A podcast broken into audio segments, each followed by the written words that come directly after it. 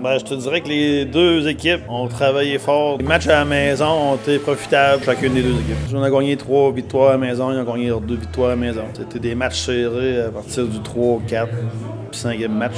Ben, moi, j'ai connu aussi la première rivalité euh, Salmo-Élite. Euh, fait que euh, l'ambiance était comme dans le temps.